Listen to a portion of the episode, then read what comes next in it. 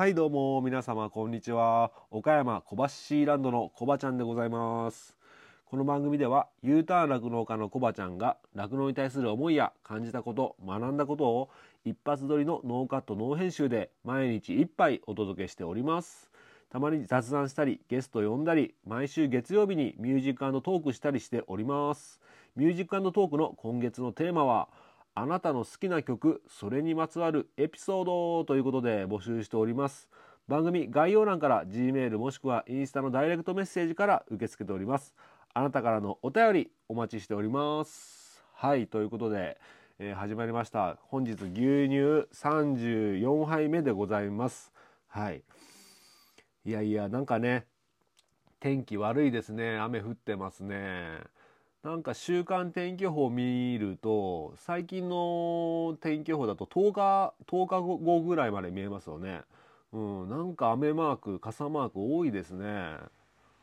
うん、まあ農繁期なんですかね今ね雨多いと困りますよね。うん、ちょっと早い梅雨入りかなっていうぐらい傘マークが多かったんですがまあまあね気持ちの方はね晴れということでね頑張っていきたいと思います。はい、で早速なんですけども今日のテーマを紹介します。今日のテーマは人生を変えた一冊の本ということでちょっとね酪農とね離れて ちょっと一旦離れてねお届けしていきたいと思います。まあ、人生を変えた一冊の本ということなんですけども皆さんどうですか？自分のあの人生観が変わった一冊の本とかってまああったりしますよね。どうでしょう？ありますかね？僕たくさんね、えー、今まで本をまあたくさんっていうほどじゃないんですけども読まさせてもらってまあその中でもね人生の価値観であったりね、まあ、行動を変えてくれたそういった本があるんですけどもその中でも最も人生自体を変えてくれた本っていうのがありましてまあまあちょっとねこの場を借りて、えー、紹介させていただければなと思いまして、えー、今日テーマに選ばさせていただきました。でその本なんですけども、えー、北川恵美さんが書かれた「ちょっと今から仕事辞めてくる」っていう本でございます。これ映画にもなったんですけどもご存知の方いらっしゃいますかね？うん、であの簡単な、まあえー、ネタバレにはならないと思うのですが簡単な、えー、本の内容をあらすじですね紹介させてもらいたいんですけどもこれちょっとネットから引っ張って そのまま読みますね。えー、あらすじブラック企業にこき使われて心身ともに衰弱した貴司は無意識に線路に飛び込もうとしたところを山本と名乗る男に助けられた。同級生を自称する彼の心を彼に心を開き何かと助けてもらう隆だが本物の同級生は海外滞在中ということがわかる。なぜ赤の他人をここまで気にかけてくれるのか。気になった隆は彼の名前で個人情報をネットで検索するが出てきたのは3年前に激務で鬱になり自殺した男のニュースだった。スカッとできて最後は泣ける全ての働く人のために送る人生応援ストーリーということで。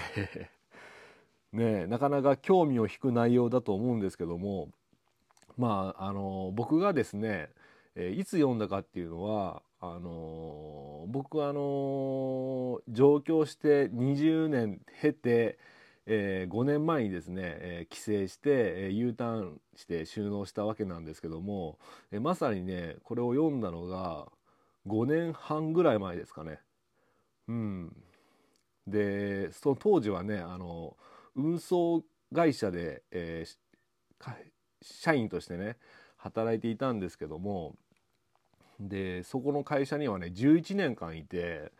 で最後の4年ぐらいはそこのまあ、チームっていうんですかねセンターの、えー、センター長として、えーまあ、中間管理職っていうんですかね、えー、働いておりました でまあねあの まあまたね別の回で詳しく取り上げたいと思うんですけどももうめちゃくちゃ激務だったんですよ。うん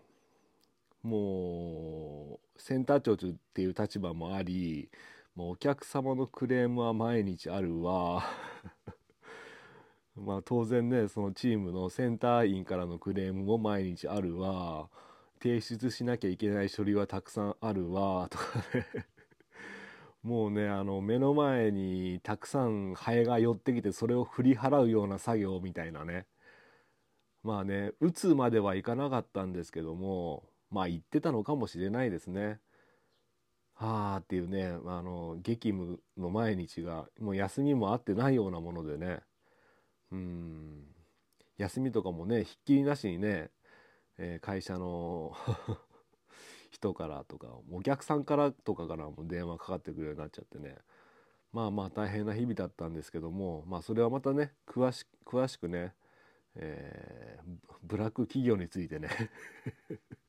お話しさせてもらいたいんですけどもまあ、そんなある日にね本屋さんにま入ってふと目に留まったのがこの本だったんですね。ちょっと今から仕事辞めてくるまあそんな精神状態の僕だったのでまあ当然ねちょっと興味を持って手に取って読んでみたんですね。まあそれで買ってね家に帰って読んだわけなんですけどもなんかねこの主人公のたかしもうすごい会社で苦しい思いを辛い思いをしててうん。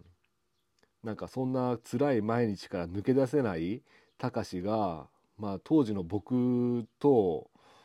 僕の苦しみとねなんかすごい重なり合った重なっちゃったんですよねその時は。うん、でそのそのたかしをね、まあ、救ってくれた山本という人物。うん、と、えー、親しくなってね仲良くなっていくわけなんですけどもまあなんだろう。その友情友情の大切さ？うん。そんなのを教えてくれたりですとかうん。なんかなんていうのかな。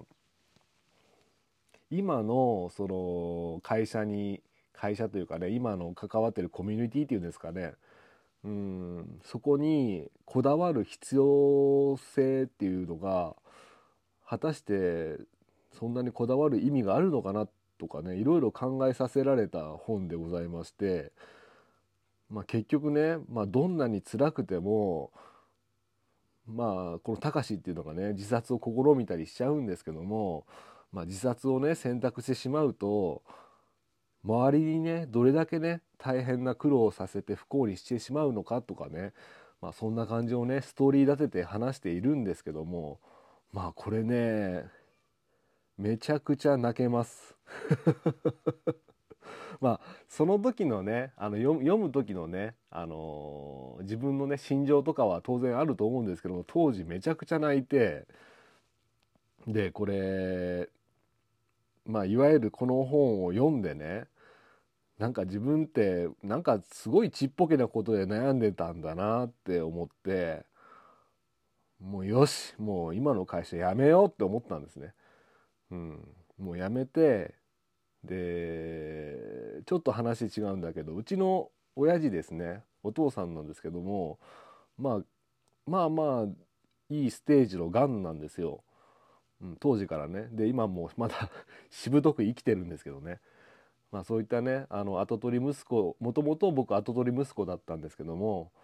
まあ、そういったことも重なってねもう家に帰って牛飼いやろうと思って、まあ、そのねぐっとね僕の背中を押してくれたそんな本なんですけども、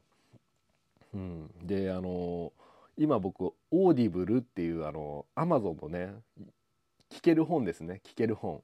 これおすすめです。月ね1500円でね結構ねたくさんのタイトルがタイトルの本が聞き放題なのでかなりおすすめなんですけどその中でもしかしたらあるかなと思ってちょっと今から仕事辞めてくるって調べてみたらあったんですよ。あったからうわこれ久しぶりだ聞こうと思って搾乳中にね、え、耳に片耳にエアポッドつけて聞いてたら もう途中からね涙が止まんなくなっちゃって 号泣ですよ父絞りながら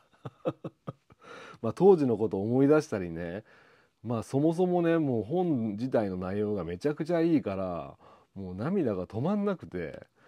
うん。これぜひねあの今もしね仕事に悩んでる方とか、まあ、仕事以外でもねあのある一定のコミュニティで辛い思いしてる方とかね、えー、ぜひね、えー、本買って読むかもしくはあのオーディブルとかで聞ける本でありますので聞くかしてちょっとうんかんいろいろ感じてもらえればなとかって 思っております。なんかね本のレビューとか僕したあんまりしないというか経験がないのでうまく伝えれないんですけどもうんやっぱりなんだろう。自分をね大切にしてして本当に大切に思ってくれる人が誰なのかとかね。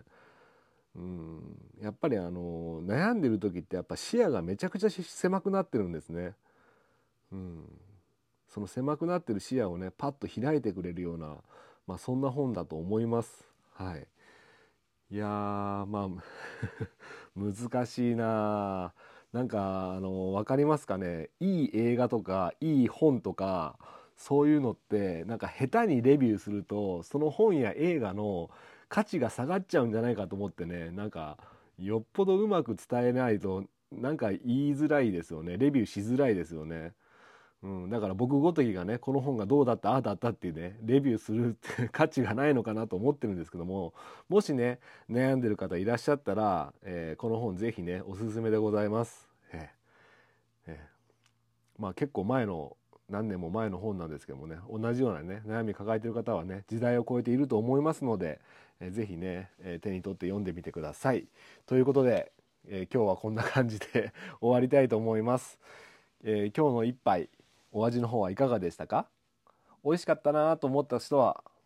えー、また明日も聞いてください。この番組は牛と人との心をつなぐ岡山小橋ランドの提供でお届けしました。